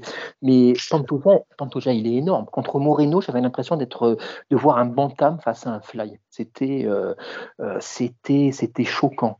Et malgré tout, Moreno, euh, bah, vu qu'il est cinglé, il avait largement tenu tenu le choc au niveau du physique. Et effectivement, je suis d'accord avec toi sur ce strict point de vue. Je suis pas certain que Royval, par contre, ait la même, euh, euh, la même agressivité et la même, euh, la même potentialité de tenir comme ça des échanges vraiment en termes de pure brutalité face à Pantoja. Ça, c'est vrai. C'est ça.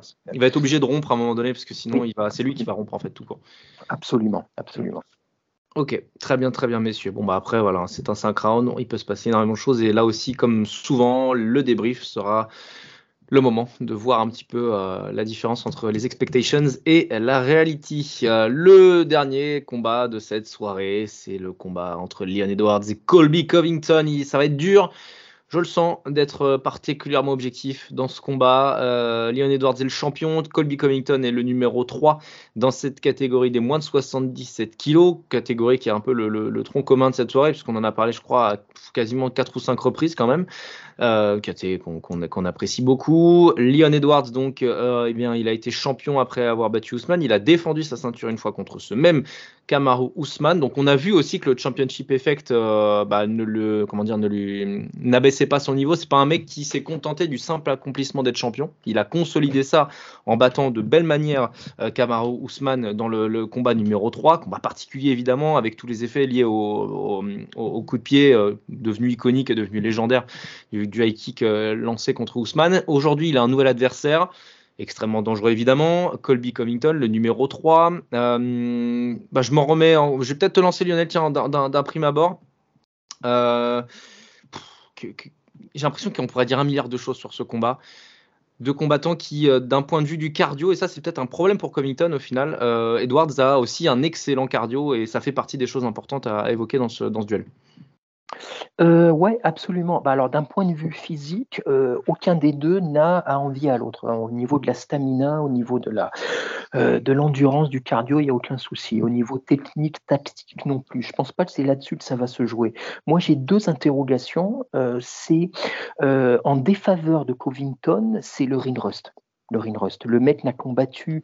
Le Rinrust et le, manque de diversité qu'il a eu euh, euh, ces dernières années.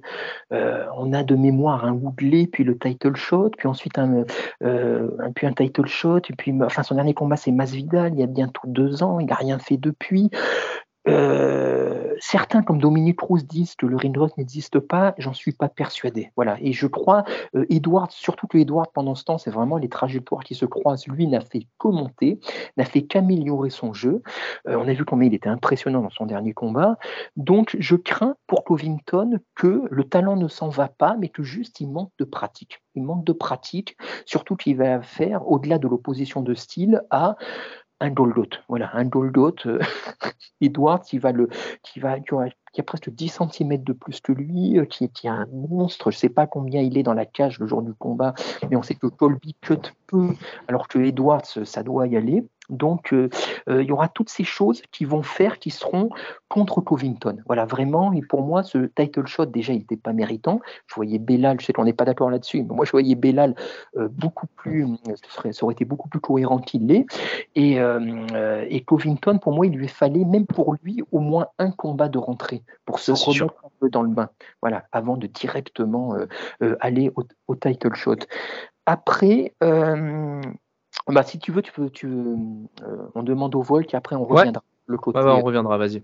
Vas-y, vas-y, euh, mon cher Volk. Non, non, ouais, pour le, côté méritant, euh, si je me trompe pas, Covington, c'est 5 combats depuis 2019 et 3, title shots. Donc c'est quand même pas mal. C'est quand même scandaleux. Et alors, est-ce que c'est parce qu'il serait proche d'un certain président qui est assez populaire chez les fans, je sais pas.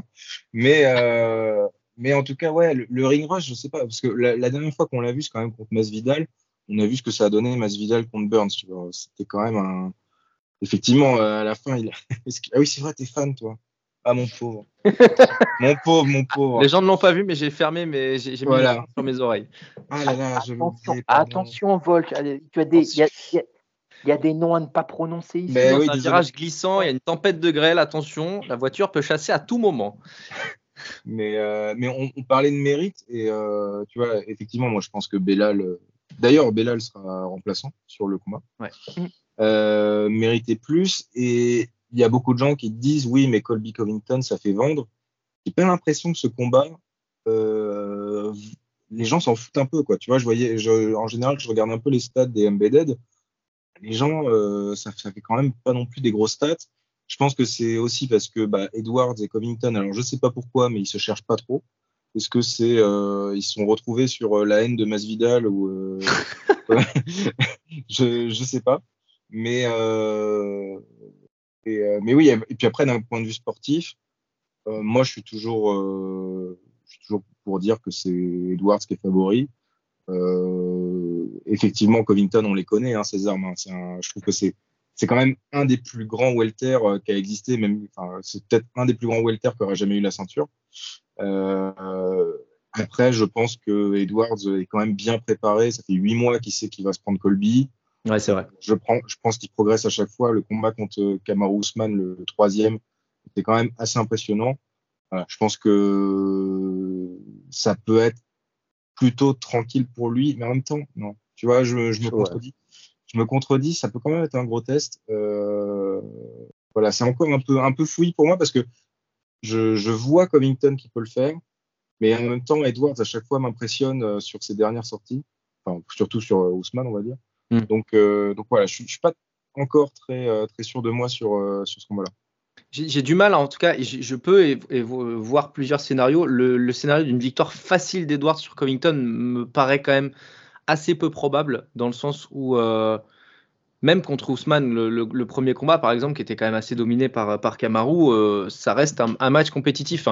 Colby Covington, ça reste un mec qui, est détestable en plein de points, mais une fois dans l'octogone, il, j'ai envie de dire, il déçoit rarement, ou en tout cas, c'est pas un mec qui passe souvent à côté. C'est peut-être pas le mec qui a le plus haut plafond, mais c'est un mec qui, a un plancher quand même qui est peut-être le plus haut de tous, en fait.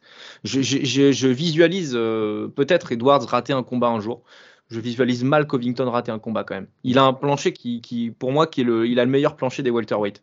C'est-à-dire en gros son niveau bas quoi. Puis il fait partie de ces mecs, tu sais ce qu'il va faire, tu te prépares et il te le fait quand même. Il progresse en boxe aussi malgré tout. Hein.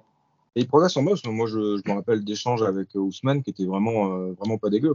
Mmh, Donc, euh, ouais, tu vois, je, je, pense et en même temps, je me contredis juste après. Donc, avant de te lancer, Lionel, parce que je sais que tu vas peut-être vouloir reparler de Masvidal, je rappelle que dans l'octogone, il y a zéro victoire, une défaite pour Masvidal contre les deux, alors que euh, en backstage, il est à deux victoires, zéro défaite, et donc il est invaincu. Euh, bravo, bravo. Voilà. Oui. Euh, pour moi, c'est important de le dire. Absolument. Deux, deux victoires en traître. C'est donc voilà. Ah, les soccer punch. voilà, mais ça, ce, qui définit assez bien le personnage Masvidal. Euh, Colby, c'est quand même l'un des. aujourd'hui, Lionel. J'aime pas du tout ce que tu racontes. C'est l'un des meilleurs, euh, c'est l'un des meilleurs Walter ever, effectivement. Covington, tu peux pas dormir dessus à nouveau. Euh, donc, c'est, Edward serait mal avisé de le faire. Mais moi, je pense qu'il y a quand même une, une, une dimension physique dans laquelle il est supérieur. debout, il est devant, il n'y a pas de souci. Est-ce que Covington arrivera à l'amener au sol? Je ne sais pas. En clinch, je ne suis pas certain qu'il ait le dessus non plus, à cause de la Edwards, pour moi, il a le meilleur clinch des welter. Et, un des meilleurs de l'UFC tout court. Ça se, ça se défend très bien. Par contre, par contre euh, moi, j'ai quand même une interrogation euh, sur la dimension mentale du combat. Euh, parce que Edwards, en dépit de, de, son dernier combat contre Ousmane, Ousmane 3, je ne suis pas certain qu'il a déjà montré très souvent par le passé des failles mentales, une certaine fébrilité, notamment dans le, dans le Ousmane 2, où certes, il y a son coup de pied, mais avant, il se fait quand même rouler dessus pendant trois rounds, il a l'air absent aux interrounds, alors certes, il crée l'exploit, mais il ne faut pas non plus oublier, tu vois, tout ce qu'il y a eu avant. Euh, on l'a vu contre Ned Diaz aussi, il avait été perturbé euh, en plusieurs endroits du combat, même s'il lui a marché dessus. Or, euh, s'il y a bien un combattant et son dernier combat contre Ousmane, combat euh, très belle performance, mais Ousmane y était aussi à moitié plus. Et Ousmane était craintif. S'il y a bien un combattant qui est vraiment, pour lui, le grind, ça lui fait pas peur, c'est Colby. On l'a vu dans ses deux combats contre Ousmane notamment, et notamment le deuxième où il est à la rue les deux premiers rounds, il revient, il limite, il domine les trois derniers, on peut s'en faut. Covington, tu peux pas, c'est euh, le mec est détestable, certes, mais dans la cage, je pense qu'il y, a, guère plus dur que lui, que ce soit au niveau physique, au niveau résilience, au niveau mental. Et je me demande, et Edward, c'est un de ses combattants, j'ai l'impression, tant que ça va dans son sens, ça va. Mais si ça commence à un peu dérailler, je ne suis pas certain qu'il ait toujours la capacité, la résilience de faire face. Donc si jamais Colby tu vois, ça commence à dépasser les rounds 3, 4, ça commence à rentrer dans le dur. Je m'interroge, je n'affirme rien, tu vois, mais je m'interroge sur la capacité de Edwards euh, à tenir le choc. Tu vois, vraiment d'un simple point de vue volonté. Vraiment, tu sais, ce qu'on appelle quand ça rentre bah, dans les championship rounds et quand ça devient dur, quand ça va dans les eaux sales, dans les eaux profondes. Voilà. S'il le fait, bah, alors vraiment, big up à lui, il aura encore franchi un cap euh, et ce sera même du coup, ce combat en, devient, euh, en deviendra primordial pour lui, tu vois. Mais là, vraiment, je m'interroge parce que Colby, il a vraiment les moyens de le faire. Il a les moyens de le faire. S'il a fait une bonne préparation, s'il arrive à un certain poids, si son game plan est au point, mentalement, ce ne sera pas lui qui brisera euh, entre les deux. C'est vrai. Mm. Donc, euh, ah, je... crois quand même en la théorie d'un mec qui maintenant, euh, à 32 ans, est à son prime aussi psychologique, Edwards. Je, je crois en ça. C'est possible, c'est possible, et c'est possible qu'il travaille dessus, tu vois. Mais tu as aussi, je pense, tu as des choses qui sont innées, tu as des mentalités, tu vois. Colby, c'est un mec, tu sens que, comme Masvidal d'ailleurs, tu vois, c'est des mecs, il faut les, les abattre avec des, des battes de baseball pour qu'ils renoncent. Là où un Edwards, j'ai l'impression qu'il est beaucoup plus. Euh, euh, euh, tu peux le briser mentalement beaucoup plus facilement. Il me semble beaucoup plus fragile à ce niveau-là. Tu vois. Donc peut-être s'est-il amélioré. Je le lui souhaite. Mais tu vois, pour moi, ça reste une, une inconnue dans le combat. Hmm. Tu peux le briser, mais il a les ressources quand même pour gagner le coup de pied. La preuve. Et puis il est sur 11 ou 12 victoires consécutives. Euh, enfin bon, il faut enlever le, le, le hypo contre Belal, mais bon, euh, entre nous, hein, s'il n'y a pas le hypo, il, il, il, le terrasse, hein, Mohamed. Hein, parce que pendant deux rounds, il n'y a, a, pas combat. Euh, enfin, pendant un round, pardon, il n'y a, a, pas combat. non, deux, deux, deux pardon. le Volk, sur ce, sur ce duel-là Qu'est-ce que tu pourrais, euh, qu'est-ce que tu pourrais rajouter? On pourrait parler d'un milliard de trucs, les kicks d'Edwards, euh, les ruptures de distance de Covington qui ont beaucoup progressé et tout. Enfin, il y a, plein d'aspects euh, tactiques, techniques qu'on pourrait, qu'on pourrait avancer. Je me garde toujours d'aller peut-être d'aller peut-être trop dans le détail, en tout cas de mon côté, dans les, analyses avant, parce qu'on ne sait jamais, mais à la place de l'un ou de l'autre, toi, tu, miserais sur, qui en fait, juste sur, l'issue du combat? Peut-être, je, je te laisse reprendre la main sur ce que tu veux bah, c'est compliqué à dire en fait. Euh, je, je, miserais comme ça sur Edwards parce que je crois, euh, je, je, le redis, mais je crois au, côté championship, au championship effect, quoi, champion effect plutôt. Euh, et je pense que il peut quand même se, il a les ressources pour se relever si Colby le met à terre. Mm. Euh, après, effectivement, Colby c'est une play quoi. C'est vraiment s'il réussit pas le premier takedown, il va, il va retenter, retenter, retenter. Puis là, j'ai vu dans le premier épisode de l'Embedded qu'il s'entraînait en altitude, donc euh, il mettait un peu l'accent sur ça, qu'il voulait euh, voilà, bosser, bosser sur ce côté-là. Donc, euh, je pense que ça peut être un combat compliqué pour Edward. Après, je mets, je mets ma petite pièce pour Léon, mais je suis pas très objectif parce que j'aime beaucoup le gars. Mm. Et euh, j'aime pas du tout Colby, mais ça, je pense que je suis pas le seul. euh, je crois que Trump serait peut-être là euh, samedi. Donc euh, ça ressemble un peu à ouais, ça ressemble un peu à une mise en scène euh, pas très cool contre Edwards. Donc ça peut ça peut le motiver aussi. Et après je leur dis ça m'étonne encore que ça le, le, le, duel entre les deux soit pas soit pas encore enclenché en dehors de la cage. Quoi. Mm. Donc, donc à voir. Moi, je suis, je suis, je peux pas vraiment parier sur ce truc-là. Je pense que les deux, c'est un peu indécis. Ok. Même si je mets euh, Edward 2. Euh, dans ces derniers combats, euh, Lionel, ne, comment il s'appelle Covington n'a pas eu beaucoup à dealer avec des vrais kickers, à, à part contre Masvidal, mais Masvidal à 37 ans, euh, a gazé euh, au deuxième round et demi, c'était compliqué et tout machin. Là, il a un mec qui va beaucoup plus kicker et qui maintenant met l'essentiel de son arsenal, son arsenal de feinte sur les kicks. les variations de niveau et les variations de zone de frappe aussi risquent, à mon avis en tout cas, de perturber Covington pas mal. Est-ce que tu crois que Covington peut, même si tu as déjà parlé de la dimension mentale, mais lié au duel vraiment intrinsèque avec Edwards, euh, ce qui a perturbé Ousmane, c'est justement ce travail de feinte et ce travail de perturbation pour amener à l'ouverture sur le, sur le high kick. Et d'ailleurs, dans le troisième combat, ça a été exactement la même chose. Euh, est-ce que tu crois que, que, Covington, quand même, il peut pas être euh, lui aussi trop emmerdé par le fait que Edwards, en fait, euh, il te donne un, problème de maths à une équation à quatre chiffres, quoi.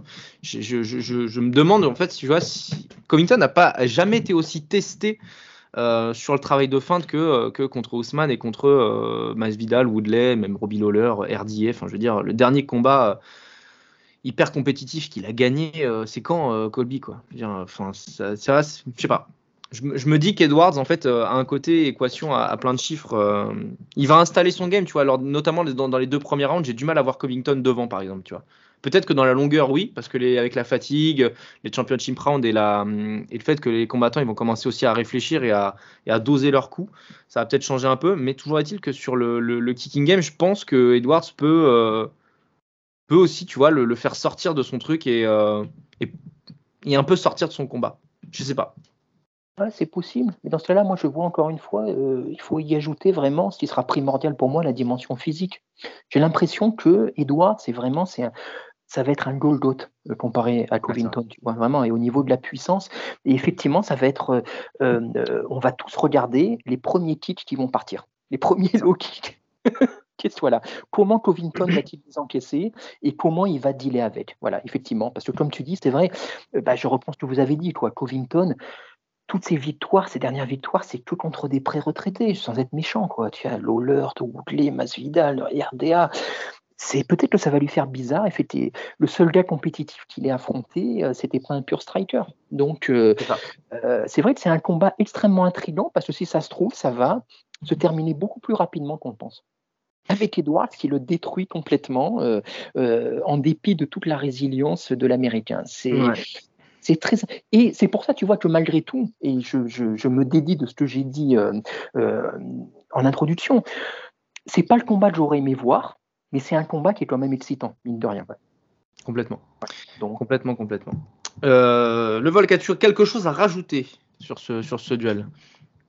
Écoute, non, je peux voir euh, Edwards euh, effectivement servir de son kicking game pour euh, essayer de maintenir un peu Colby à distance et essayer de, l'avoir au corps, par exemple. Parce que bon, je pense qu'on est, on est tous d'accord pour dire que niveau striking, il n'y a, a, pas photo entre les deux. donc ouais, je pense que le bon mot c'est intrigué quoi. Autant l'opposition de style, que euh, bah voilà l'avenir de la catégorie euh, des Walter qu'on aime bien effectivement. Euh, je ne sais pas ce qu'ils vont faire après. dans, dans, tous les cas, si si Léon ou si Colby gagne, ce qui va se passer après, est-ce que Bellal est, a un title shot de, de promis? Je suis pas sûr parce que je pense que l'UFC va vraiment pas lui rendre la vie facile. sachant qu'on a Chef 4 qui est sur la même carte, donc ça peut être aussi un, en général ils essaient de faire ça un peu de de, propulser le prochain euh, sur la carte du, par rapport au main event. Donc, euh, non, non, intrigué pour ce qui va se passer après. Euh, bon, il y a aussi Marachev qui veut monter de catégorie. Donc, si, Col si, Colby gagne, est-ce que Dana White va refuser de se faire un petit Marachev Colby Covington? Donc, ouais, ouais, intrigué pour hmm. le combat et même pour la suite de la catégorie. Je rajouterais juste pour terminer que euh, si Léon Edwards arrive à, au physique et à la technique à se relever d'un takedown de d'Ousmane, euh, j'imagine que contre Covington, ce sera un petit peu plus facile quand même. Que je, ce que je voudrais rajouter. Bon bah Lionel, je pense que tu, je pense qu'on en a terminé. Lionel et le Volk évidemment. J'en profite donc en cette fin de podcast pour remercier infiniment le titulaire du Volcast et donc de la team Greenhart, euh, notre cher Volk qui était aujourd'hui avec nous. C'était un, c'était un vrai plaisir. Merci beaucoup pour euh, toute la, toutes tes analyses et puis la sympathie évidemment. Merci beaucoup. Merci à vous. Et puis, euh, bah, continuez comme ça, les gars. Moi, je, moi, je, je continuerai de vous écouter, malgré le côté torsionnaire de Lionel que je découvre aujourd'hui. Apparemment, c'est moi qui suis torsionnaire. Hein, ah oui, pardon, non, excuse-moi. Non, c'est moi, c'est moi. Ah non, ah non, Lionel, non. Parce que Clément m'envoie des messages en même temps pour me dire euh, c'est Lionel le torsionnaire. Lionel m'envoie des messages. Je ne sais pas dans quelle, euh, dans quelle merde j'avais mis les pieds. Vous entendez normalement dans le podcast, il y a des. C'est moi qui envoie des messages à Volk pour lui dire des petites vibrations, pour lui dire voilà, dis ça s'il te plaît. Voilà. Euh, Lionel, à toi, à toi de jouer, à toi le mot de la fin si tu veux. Calomnie, calomnie, j'écris ton nom. pardon, pardon. Juste quand même pour signaler que le Volcast, c'est tous les lundis hein, euh, sur YouTube. Voilà, pour les gens. Écoute, 18, euh, entre soit 18h, soit 20h. là, on finit, on va finir l'année avec une remise de prix pour KO de l'année, français de l'année, et on va voir comment évolue le, le format en 2024 parce que bon, faut trouver, faut trouver un sponsor aussi. Ça, ça coûte de l'argent de faire ça. parce qu'on a, on a aussi un super monteur qui bosse sur le, le format. Donc euh, voilà, si ça vous intéresse, si vous voulez avoir une petite hebdo avec les officialisations de combat, les dernières news, le podcast, c'est pas mal. Enfin, je pense. C'est très bien. Absolument, absolument approuvé, absolument validé. Merci beaucoup, messieurs. Merci à vous de nous avoir écoutés jusqu'au bout. Écoutez le Volcast, écoutez le CCS comme d'habitude. Et on se retrouve pour le débrief en fin de semaine. Merci à tous. Ciao, ciao. Merci à tous d'avoir été jusqu'au bout du podcast. Encore une fois, si ça vous a plu, n'hésitez pas à mettre une bonne note sur les plateformes. Ça améliore notre visibilité. Encore merci et à très vite.